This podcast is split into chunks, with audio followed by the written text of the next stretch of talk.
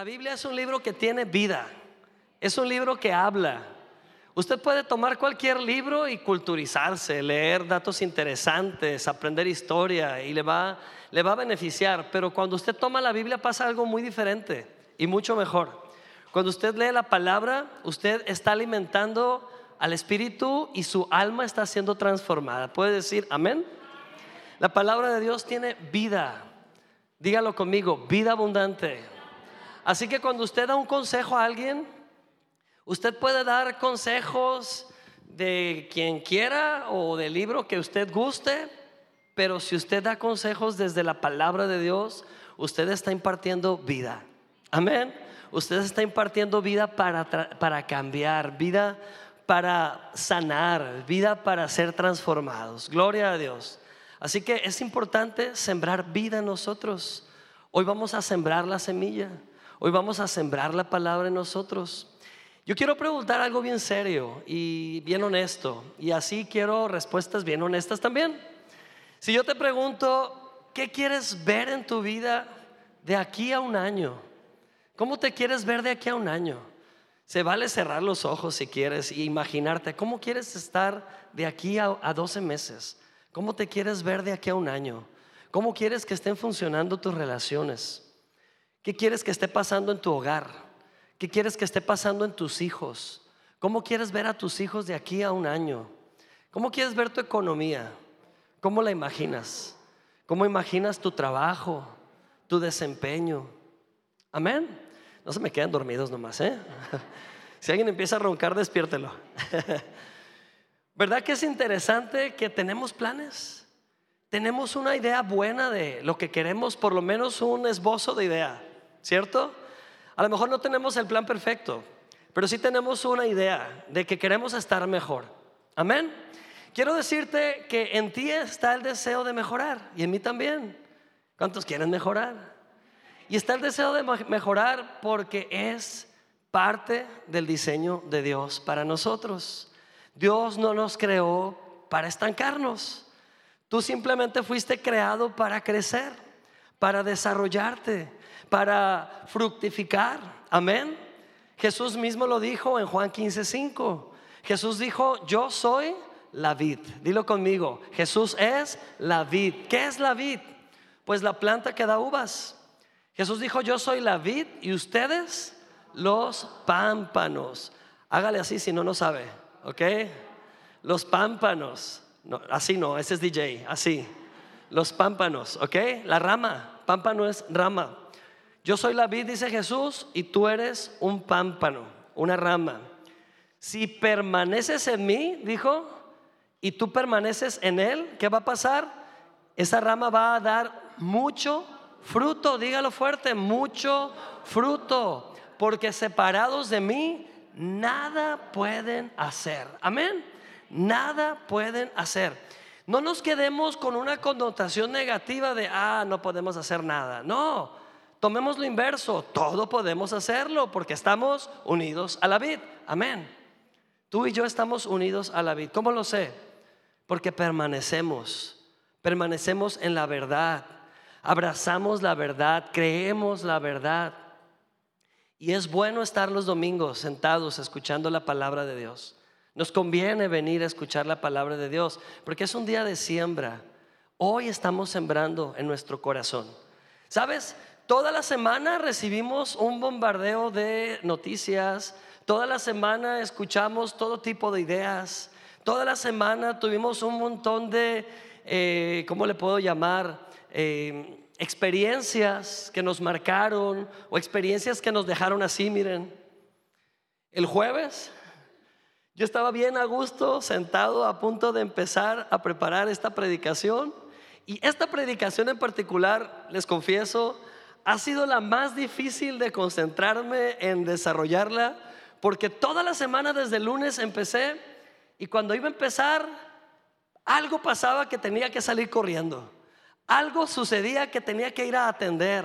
Me la pasé de bombero esta semana, apagando fuegos, ¿verdad? Yendo aquí, allá, a arreglar situaciones. Pero el jueves fue lo máximo. Estaba, dije, ahora sí tengo que sentarme y concentrarme y nada me va a distraer y voy a preparar esta palabra. Y justo cuando iba a empezar a hacerlo, Perlita me manda un mensaje y me dice, tienes que venir papá, tienes que venir a la cafetería. Camila la sacaron unos judiciales y la están interrogando, ¿qué? Y salí corriendo y llegó a la cafetería y hay siete judiciales y Camila rodeada de los judiciales. Y yo dije, ¿qué pasa con esta hija que he criado? ¿Qué hice, verdad? ¿A qué se dedica? Yo ni sé. Y resulta que estaban los judiciales ahí buscando una laptop robada. Y mi hija es tan buena que ella estaba sacando su laptop. No, señorita, esa laptop no es robada, yo te la acabo de comprar. Pero es que están buscando una laptop robada, pero la tuya no. Y ya dicen ellos, es una HP. Dije, no, esa no es HP, les dije. Entonces, los señores ya habían revisado el lugar, ya habían movido muebles, los clientes estaban así bien asustados y yo les dije, ¿dónde está esa orden que traen? Necesitan una orden, no pueden entrar así. No, pues es que nos llegó la notificación que aquí estaba la compu robada, se está indicando satelitalmente. A ver, les dije. Y ya que me enseñan el celular, les dije, ¿por la cuchilla dicen ustedes? Sí, hay tres cuchillas, señores. Y no es esta cuchilla, es la cuchilla que sigue. Ah, pues salieron los siete así, disculpándose, ¿no? Pero me regresé a la oficina así temblando, ¿no? Y dije, ahora sí me voy a concentrar. ¿Cuál concentrar? Estuve el resto de la tarde dándole vueltas al asunto, imaginándome lo peor, ¿verdad? Y yo creo que eh, todos sembramos durante nuestro día un montón de semillas.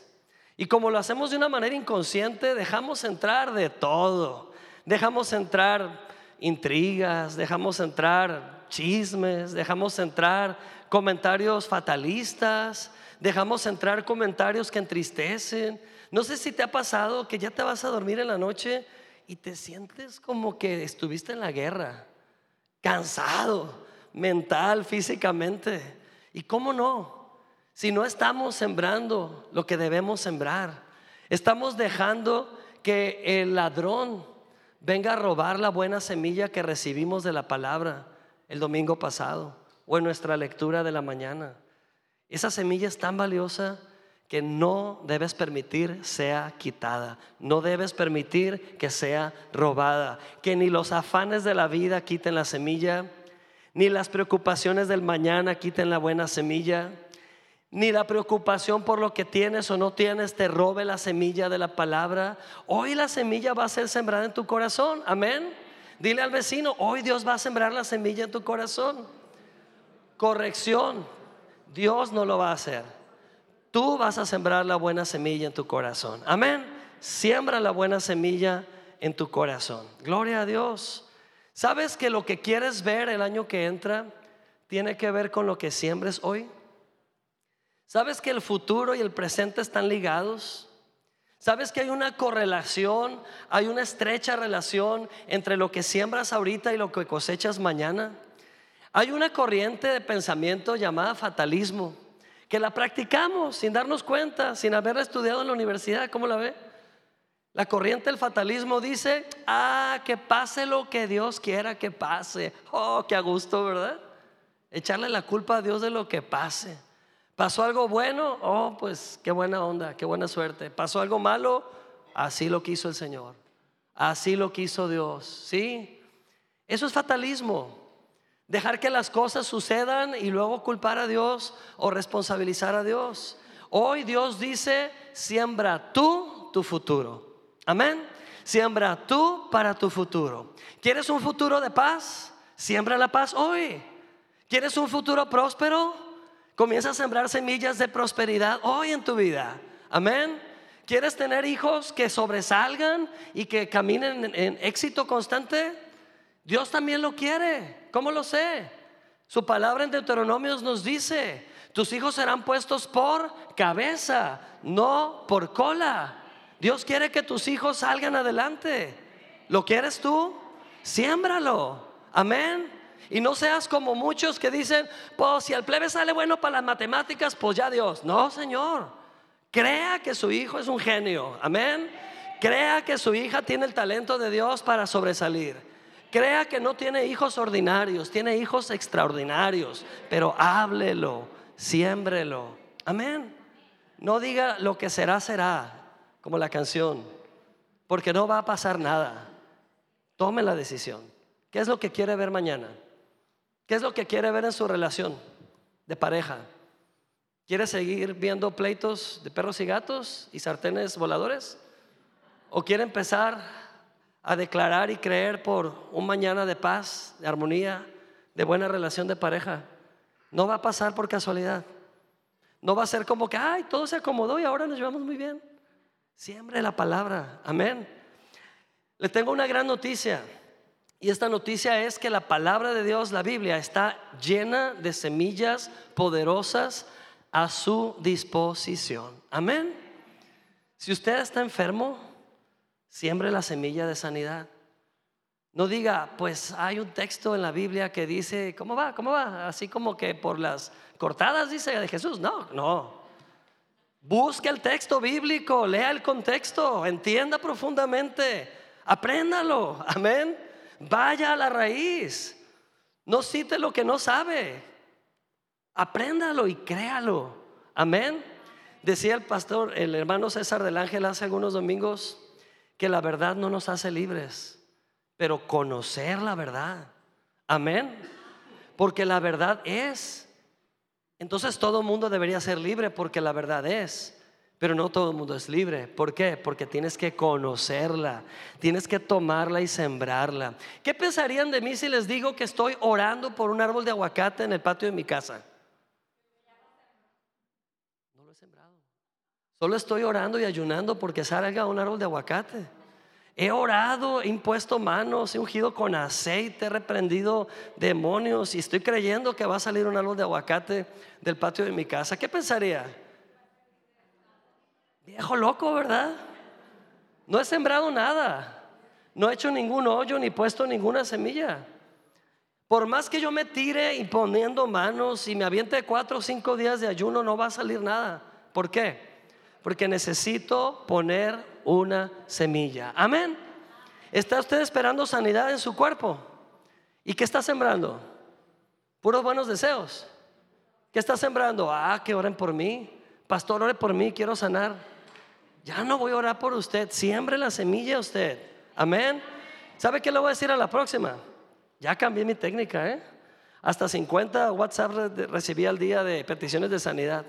Ahora yo, le, es más, ya tengo copy-paste, un documento donde pongo, ¿qué semilla de sanidad has sembrado?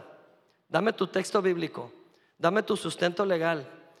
¿Con qué sustento legal estás viniendo contra la enfermedad y le estás diciendo, enfermedad, lárgate? Ay, no había pensado en eso. Pues piénsele, mijito. Amén. Necesitas tener una semilla. No vengas a pedirme semillas a mí, ya las tienes. Amén.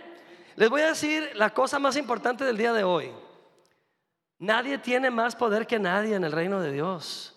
¿Eres hijo? Eres heredero, coheredero con Cristo. ¿Tienes a Cristo en tu corazón? Tienes la vida. ¿Tienes a Cristo en tu corazón? Tienes acceso a la verdad. Amén. Entonces, ¿qué impide que tomes la semilla y la plantes en tu corazón? ¿Sabes qué tiene que pasar con esa semilla? Tener contacto con tierra fértil.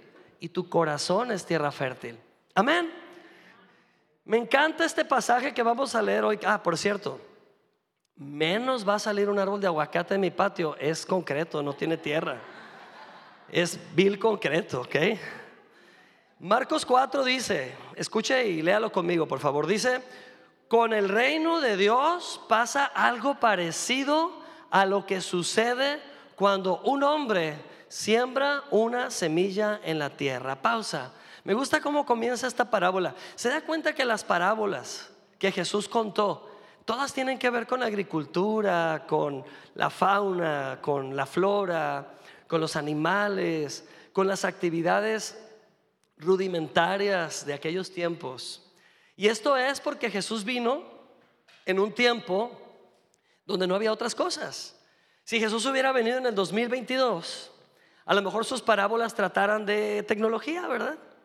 Pero en aquel tiempo, pues trata de agricultura y casi todas tienen que ver con plantar, con árboles, con semillas.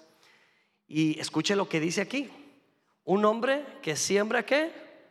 Una, una semilla. Amén. Una semilla. 27 dice, no importa si ese hombre está qué? Dormido o despierto, o si es de noche o de día. La semilla siempre nace, repita esto, la semilla siempre nace y crece sin que el campesino entienda cómo. Amén. Pausa. Hoy estás escuchando la palabra de Dios y la palabra de Dios está penetrando a los corazones. Cuando tú salgas de aquí, te vas a topar con un mundo incrédulo otra vez y vas a ser conflictuado, vas a ser cuestionado de tu fe. Decide que la semilla se quede ahí, que no se salga. Amén. Empieza a regarla. ¿Sabes qué pasa? Los domingos escuchamos la palabra y puede ser que nada más el 40, 50, 60% de toda la información sea retenida. Pero tienes un espíritu que no, no duerme. Tienes un espíritu que es tierra fértil. Tienes un espíritu que es tierra sana. Y en ese espíritu se sembró la palabra el día de hoy. Entonces, aunque te duermas, como dice aquí, aunque estés despierto, consciente o inconsciente, sea de día o sea de noche, ya la semilla ha penetrado. Amén. Ya la semilla ha sido enterrada, ya la semilla está dentro de ti y la semilla está haciendo su trabajo. Amén.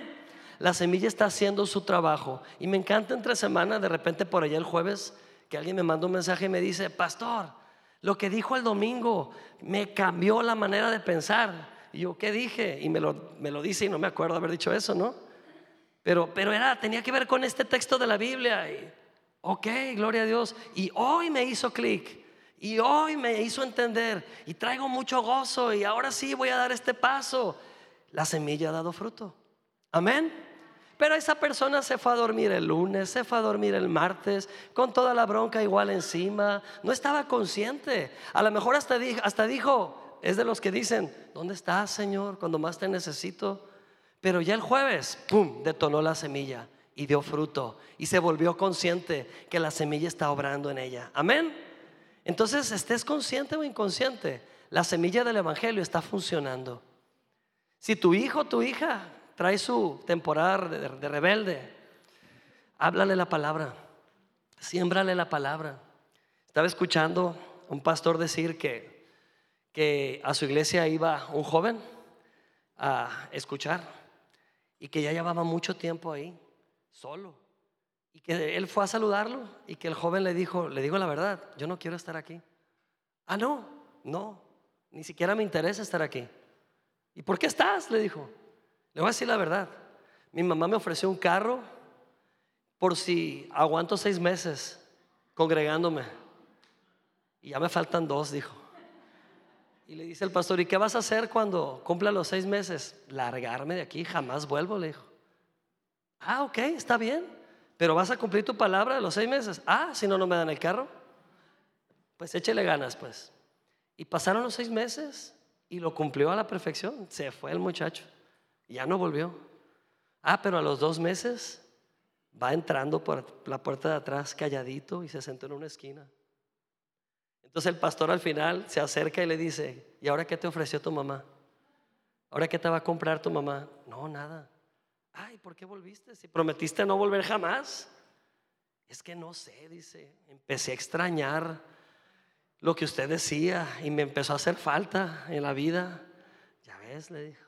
La semilla funciona sola, estés dormido o estés despierto. Amén. Por eso cuando yo veo aquí a alguien sentado pero nada más en cuerpo presente porque la mente está en brazos de Morfeo.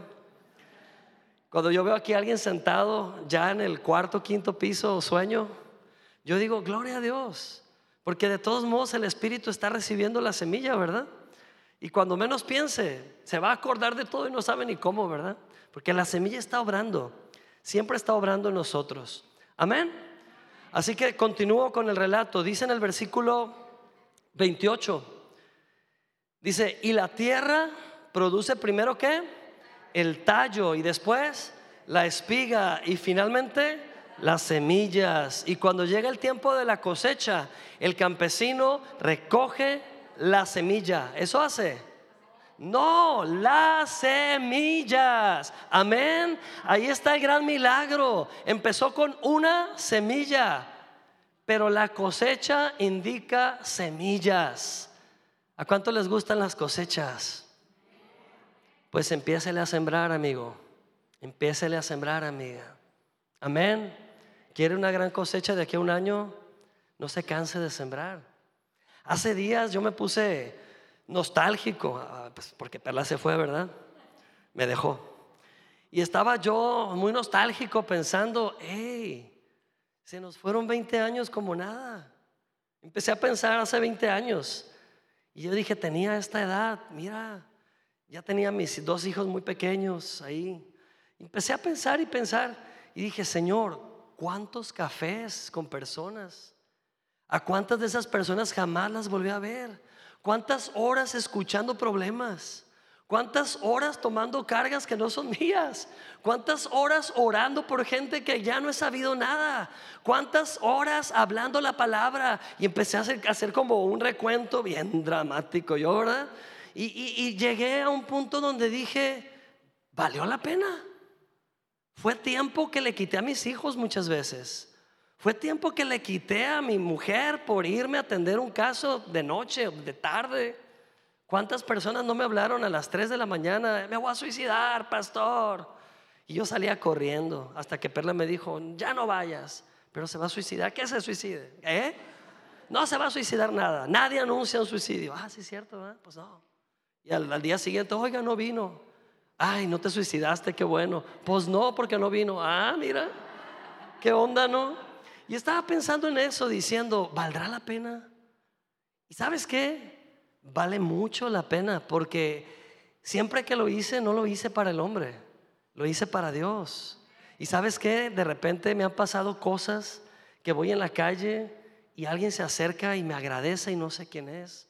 Y no estoy esperando gratitud, solamente quiero saber si valió la pena.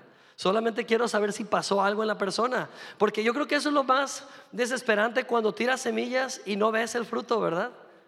Pero el fruto es, aunque no lo veas. Porque unos son los que siembran, dice la palabra, otros son los que cosechan, pero el fruto es de Cristo. Tal vez el hombre no lleve un registro de quién sembró qué. Dios sí. Dios sí. Amén. Y a veces me gusta imaginar llegar al cielo y que personas desconocidas van a llegar y decir, oye, porque tú le hablaste a un primo, de un amigo, de un sobrino, yo vine a Cristo. Órale, qué padre, porque así funciona el reino de Dios, son semillas. Y justo hace como tres días eh, fui por ahí a un café, haciéndome daño yo mismo, ¿no? Traicionándome yo mismo. Fui a un Starbucks y llegué, pedí un café y cuando le iba a pagar, me dice el cajero, eh, ya está pagado. No le he pagado, le dije. No, se lo regalan. ¿Quién? Esa persona. Y miro en la ventanita del drive-thru y está una persona atendiendo. Pues, por más que traté de entender quién era, no supe quién era, ¿no? Y yo, pues bueno, ok. Y al rato volteé a la persona y, ah, muchas gracias por el café. De nada, ok. Y no me quise quedar con la duda, ¿no? Y antes de irme me acerco y le digo, oye, ¿nos conocemos o qué? Me dice, ¿usted? se sentó una vez en esa esquina a hablar con mi hijo que traía depresión. No me acuerdo, la verdad no me acordé. Pero pues hice como que sí, ¿verdad? Ah, ok, ok. No, muy bien. No, pues muchas gracias por el café. No, sí, pues es lo menos. Ok, gracias. ¿Sabes qué? La semilla de la palabra de Dios siempre va a dar fruto, siempre. Y no tienes que estar buscando el fruto, el fruto es. Amén. ¿Alguien está necesitando sanidad en este momento? Siembra la palabra que dice que eres sano, pero específica. Búscala, entiéndela, profundiza en ella. ¿Alguien está arreglando un problema y no logra arreglarlo? Siempre esa palabra que dice, para Dios nada es imposible. Y desayúnala, cómela, cénala, duerme con ella, háblala día y noche, hazla tuya. Amén. Comienza a vivir sembrando en tu vida. ¿Cuándo sembrar? Todos los días. Y algo Dios habló a mi corazón y me dijo, Dios me dijo, se han dedicado a sembrar por tantos años, pero las cosechas van a ser igual. Viene una cosecha y apenas van a estar disfrutándola cuando ya vino otra. Y vas a decir, es mucho que hago, reparte porque mañana viene otra. Y empiezas a repartir y pasado viene otra. Y como sembraste todos los días, todos los días habrá cosecha. Amén. Y sabes qué, a veces estamos parados detrás de una palmera igual que Juan Gabriel hacía en el disco, ¿no? Viendo cómo otros prosperan y decimos, ay, ¿quién como él? Mira, ay, sí, Señor, bien que lo bendices a ese y a mí no. Si tú vieras todo lo que esa persona ha sembrado, empezarías a sembrarle también tú ahorita. Porque ¿qué impide que siembres? Nada. Puedes sembrar. Eres un hijo de Dios. ¿Y qué es la semilla? La palabra de Dios. Amén. Ahora, quiero mencionarte que hay cuatro elementos imprescindibles en esta ecuación o para que este sistema funcione. Este es un sistema de Dios. No sé si te has dado cuenta que todo lo que existe, todo ser viviente, el universo entero opera en base a semillas. Todo. Piensa en cualquier ser viviente que exista. Una flor es producto de una semilla. Un, un, animal es producto de una semilla. Un pez es producto de una semilla. Los seres humanos, tú, tú eres producto de una semilla. Nuestro origen es una semilla. Pero no nada más la semilla. La semilla es el catalizador. La semilla necesita entrar en contacto con tierra fértil. Si no hay tierra, no hay cosecha. Amén. Son cuatro elementos. Dilo conmigo. Semilla, tierra, tiempo. Y el cuarto no es elemento, es acción, cosecha. La cosecha. El agua también, bien dicho. Cuarto elemento, el agua. Y luego cosecha. Y también el sol, también los nutrientes y todo. Pero es necesaria la tierra. Me quiero enfocar en la tierra. Tú puedes tener la Biblia y conocerla al derecho y al revés, pero tener un corazón endurecido y creer que esa palabra es para alguien más.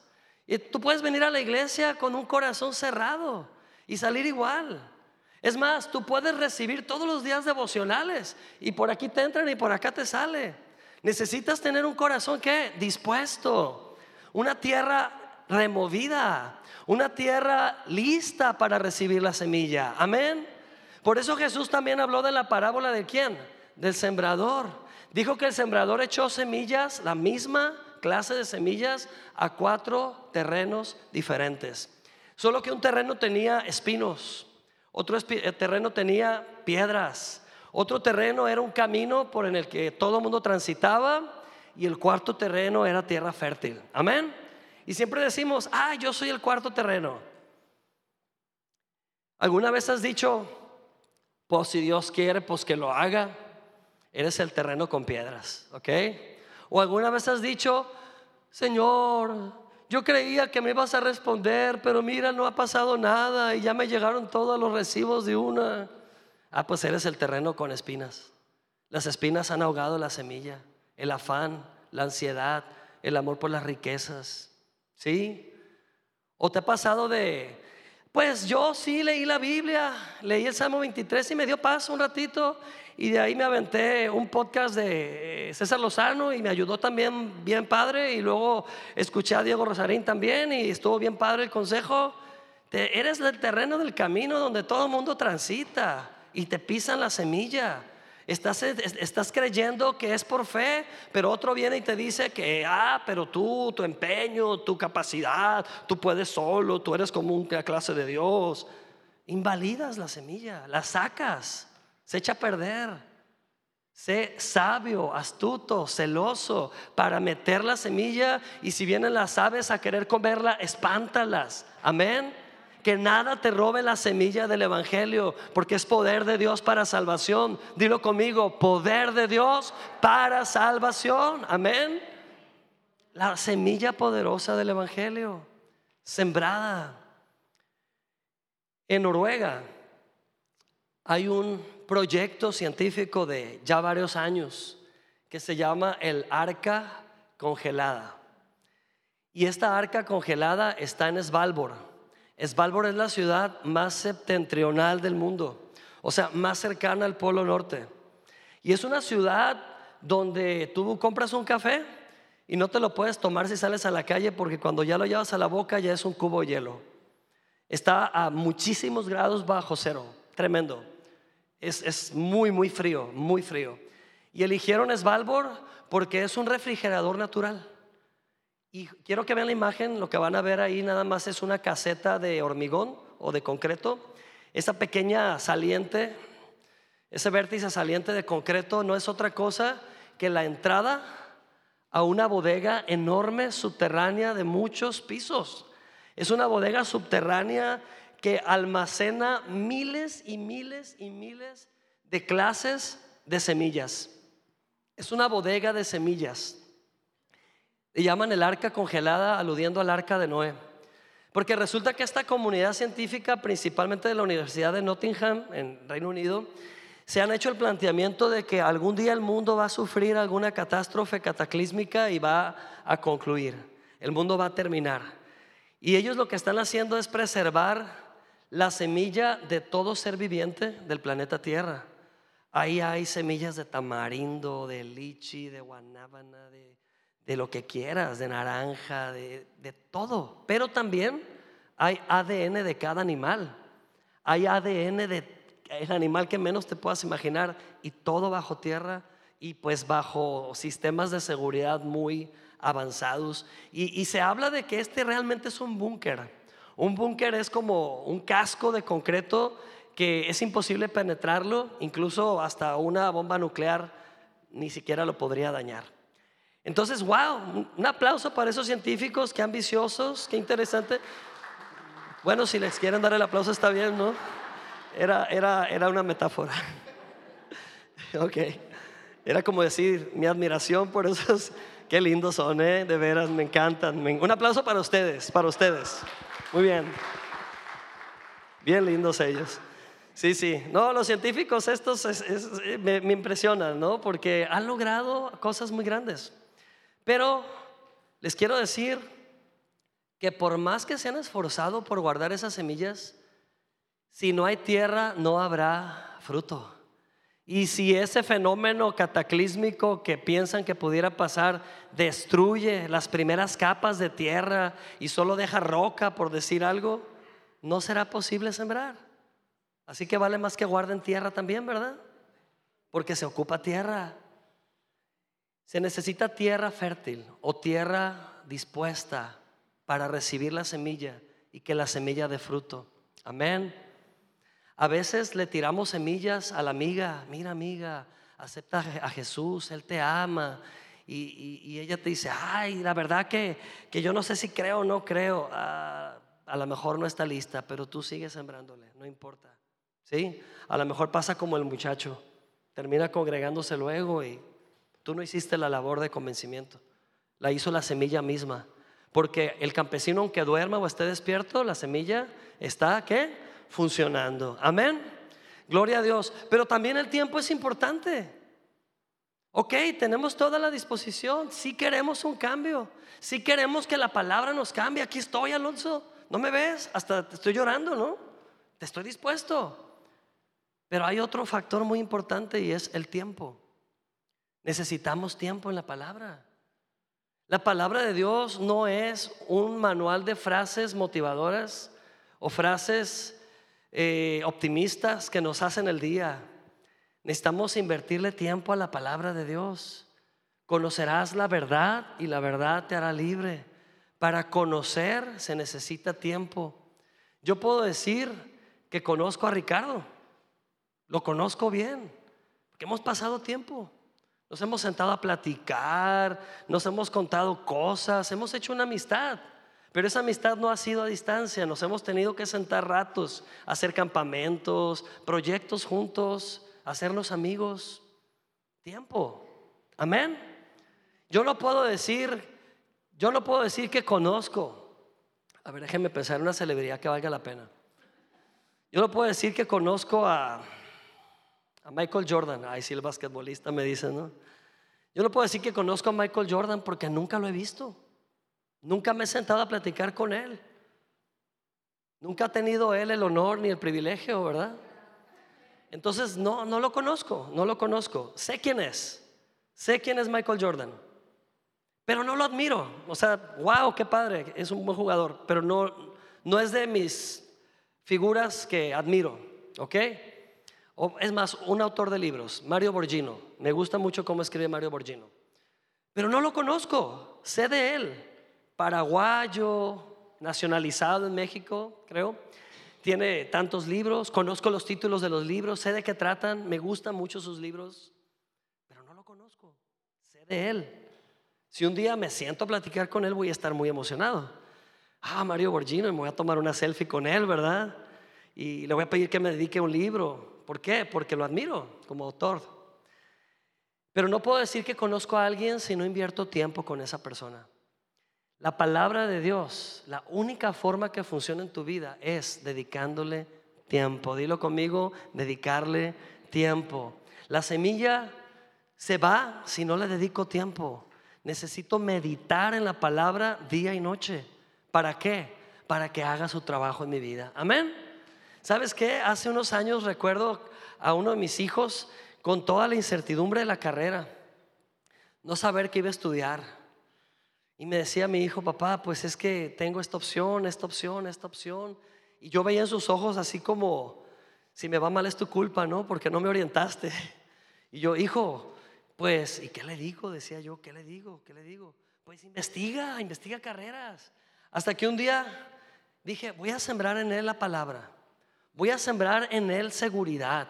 Y no a la seguridad de macho mexicano. Voy a sembrar en él seguridad para la vida, la palabra. Y yo le dije, hijo, Dios vive en ti. El Espíritu Santo es tu guía interna. Él te va a guiar a toda verdad. El Espíritu Santo va a guiar tus pasos. La palabra de Dios dice, y le dije este texto, encomienda al Señor tus, tus pasos, tus caminos, y Él lo hará. Él te va a prosperar. Y con esa palabra que le di, ya no supe más del tema. Lo próximo que supe fue que eligió y que eligió bien. Y está feliz, ya no tiene incertidumbre, ya esa plática de no sé qué va a pasar con mi futuro se acabó porque la semilla dio fruto. Amén. Pero luego yo descubrí que ese texto lo tenía bien registrado. Y era un texto al que le dio vueltas día y noche. Meditó la semilla, dejó que la semilla hiciera el trabajo. Amén. ¿Cuántos recuerdan aquellos gloriosos días de exámenes finales? Ay, todo iba bien y ya la regó el Alonso, ¿verdad? ¿Cuántos recuerdan que tenían examen el viernes y empezaban a estudiar desde el lunes, una hora entera, el martes otra hora, miércoles otra hora? No estudiaron. Llegó el examen y empezaron a estudiar una hora antes, ¿sí o no? ¿Sí? O es más, yo, yo invitaba a mis amigos a estudiar a la casa bien responsable, vénganse a estudiar a la casa, yo les ayudo a entender lo que no entienden. Hombre, me corrompieron esos. Se venían a la casa a las 7 de la noche y, ah, saquen las libretas. Oigan, y si vamos a Blackbuster, rentamos una movie para relajarnos. Yo era el que decía eso, ¿no? Sale. Y veníamos con la película y nos aventamos una película. Y terminaba la película a estudiar. Y si vemos otra película, ah, sale, sale, sale a las 4 de la mañana. Uy, el examen es a las 7 y media. Ahí vamos al Oxxo a comprar una coca y un sneaker para agarrar energía y no dormirnos. Me acuerdo ese examen a las 7 y media de matemáticas. Yo me senté a hacer el examen y me desmayé en la escuela. Me desmayé. No estuve un coma diabético, no sé qué habrá pasado ahí, pero necesitamos dedicar tiempo al conocimiento. No podemos esperar a que nos entre la información y se arraigue. Necesitamos dejar que la semilla haga su trabajo por medio del tiempo. Amén. El tiempo es importante. Dios usa el tiempo. Dios permite el tiempo. Dios aprovecha el tiempo. Y tú también. Amén. Dedicamos tiempo lo que nos parece valioso, a lo que nos parece valioso y lo que consideramos una prioridad. De hecho, si yo voy a predicar, no voy a sentarme una hora antes de llegar aquí a pensar a ver qué se me ocurre, ¿no? Y decir, ah, ¿qué les, qué les hablo? Ah, lo que sea, no. ¿Sabes que son días y días, capa sobre capa? Es pasar tiempo, en la palabra, registrar lo que Dios me está hablando, eh, conjuntarlo, darle esa forma, dejar que Dios lo haga al final y órale, amén. Entonces dedica tiempo a la palabra de Dios. Eh, Efesios 5, 16, ¿por qué invertir tiempo en la palabra de Dios? ¿Por qué aprovechar el tiempo? Léalo conmigo, dice, por tanto, cuidado con su manera de vivir. No vivan ya como necios, sino como sabios.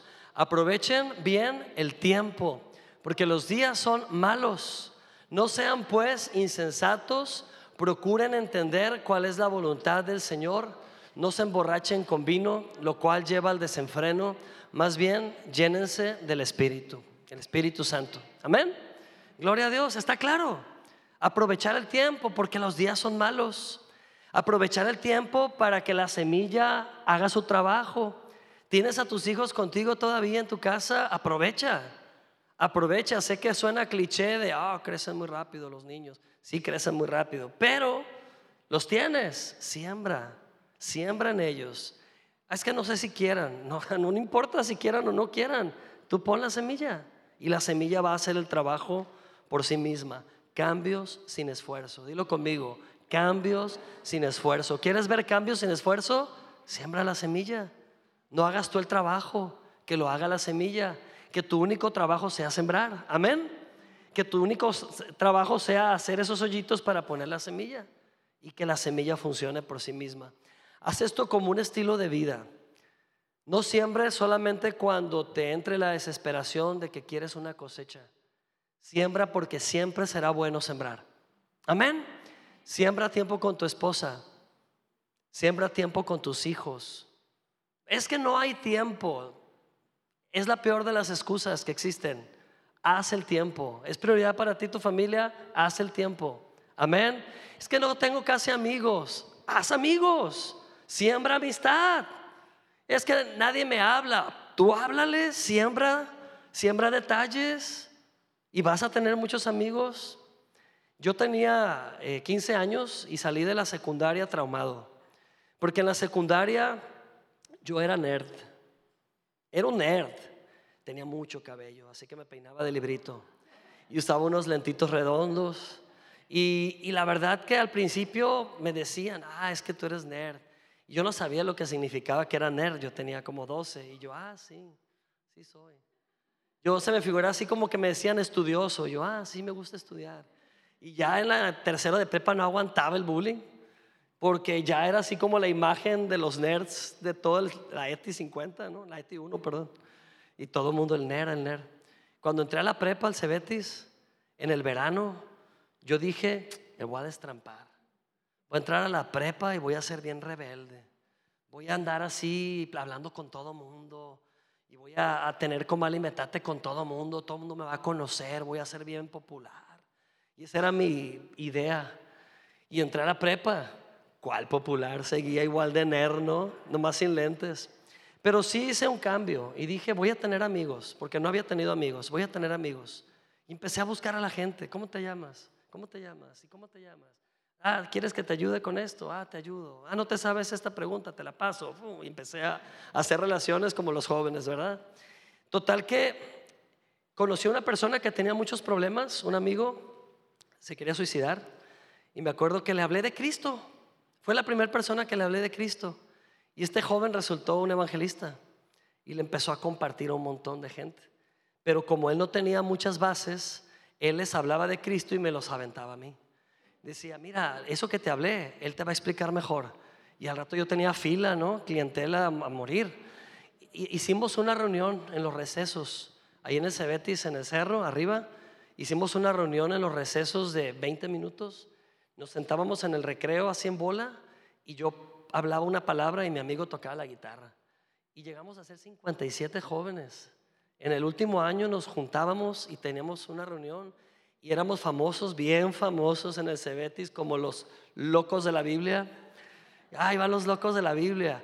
Y yo no sabía, yo según pasaba inadvertido, pero años después una persona que era, ese sí era popular, ¿no? En la prepa, bien popular, ahora es pastor me acuerdo que ese muchacho en la prepa era bien rebelde, rebelde, rebelde. Y me lo encontré un día en la calle y me dijo, oye, ¿sí sabes que ahora soy cristiano? No, le dije, sí, soy cristiano igual que tú. Ah, sí sabías que era cristiano. ¿Cómo no? Si eras el, el que dirigía al loco, a los locos de la Biblia. Y yo, ah, órale, sí, sí, me hice cristiano, dice. ¿Y sabes por qué me hice cristiano? Me dice. ¿Por qué? Porque todo el mundo hablaba bien de ti, me dijo. No eras incongruente. Y yo sí. Nunca pensé, de verdad, nunca sabes. Siembra, siempre siembra porque va a haber una cosecha. Y ahora este muchacho es pastor y ha abierto como siete iglesias, de verdad. Entonces, hermanos, Siembra la palabra día y noche, porque va a dar fruto. Amén. Gloria a Dios. Que sea un estilo de vida. Salmo 126, 5 les va a dar mucha esperanza como a mí. Dice así, léalo fuerte. Los que siembran con lágrimas cosecharán con gritos de alegría. Lloran al ir sembrando sus semillas, pero regresan cantando cuando traen la cosecha. Amén. ¿Alguien está ya visualizando esa cosecha? ¿Alguien se ve así? Ay, ayúdame Alonso. Ten, te voy a dar un poquito, pero ayúdame. ¿Alguien se visualiza así? Yo sí, ¿eh? Cargando la cosecha. Entonces no te desesperes. No te desesperes en este momento porque esa siembra va a rendir fruto.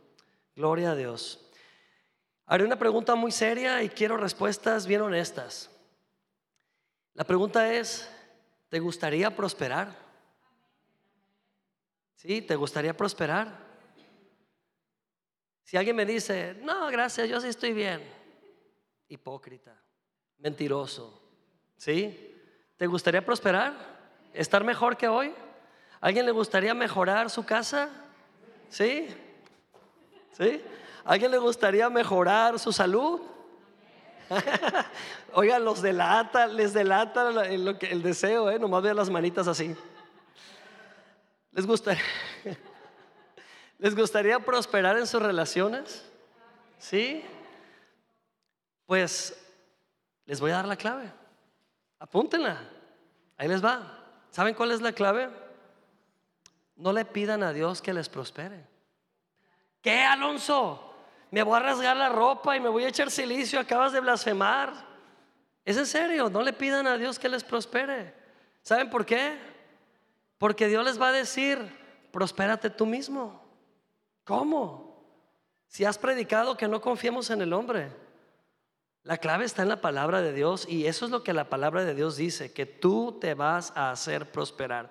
Tú puedes hacerte prosperar. ¿Cómo? Ahí les va. Josué 1.8, léalo fuerte, en voz alta. Dice, nunca se apartará de tu boca que este libro de la ley, sino que de día y de noche que meditarás en él. ¿Para qué? Para que guardes y hagas conforme a todo lo que en él está escrito, porque entonces harás prosperar tu camino y todo te saldrá bien. Amén. Dale un aplauso al Señor. Aquí está la clave. ¿Cuál es la clave? Meditar en su palabra de día y de noche. ¿Cuál es la clave? No tomar la palabra de Dios como una, un paracetamol que te quite el dolor de cabeza, sino tomarlo como alimento que vaya profundo. Amén. ¿Cuál es la clave? Dedicarle tiempo a la palabra. Está bien horrible la metáfora que voy a usar y les pido perdón. Pero como las vacas, mastica la palabra, guárdala y luego regrésala para seguirla masticando perdón. Ya sé que ya no van a querer ir a comer. Pero las vacas tienen un montón de estómagos. ¿Y sabes qué hacen? Eso. Tiene su nombre la palabra, pero no me acuerdo cómo se dice. Rumiar, rumiar. Están rumiando y rumiando y sacando, le sacan a la hierba todos los nutrientes una y otra vez hasta que queda puro bagazo y lo tiran, ¿sí? Corríjame, pero estoy seguro que es bagazo. Toda la vida yo decía gabazo, pero es bagazo. Y sabes qué? La palabra de Dios es para meditarla y volverla a meditar y darle vueltas. Yo tomé el libro de Efesios y me lo aventé, son unos cuantos libros, y me impactó tanto que lo volví a leer.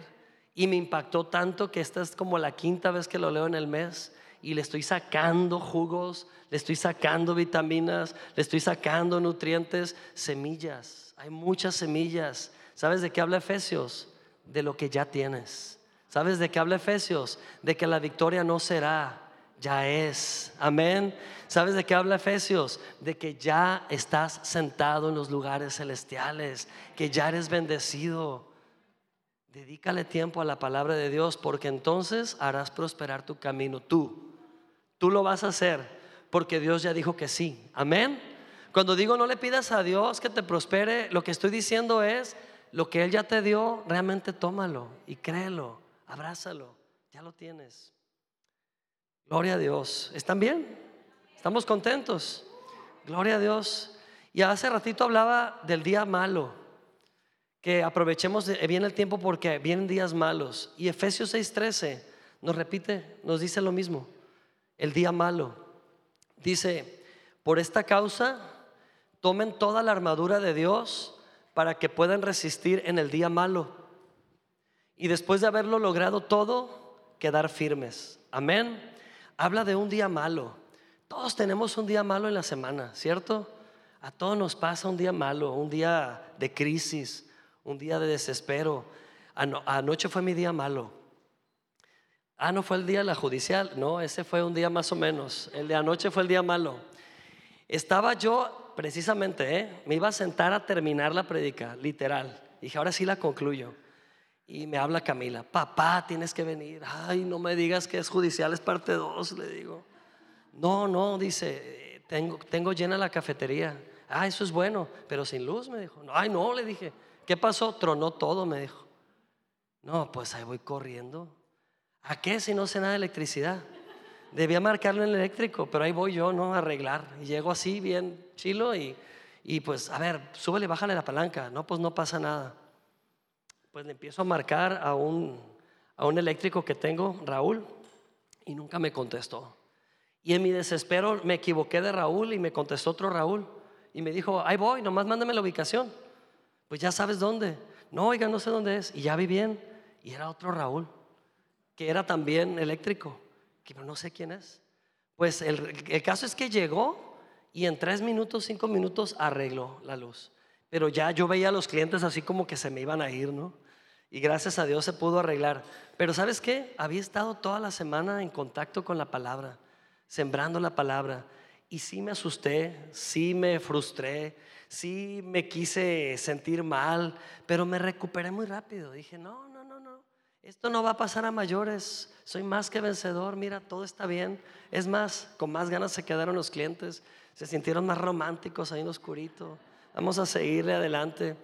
Dice aquí, toma la armadura. Amén.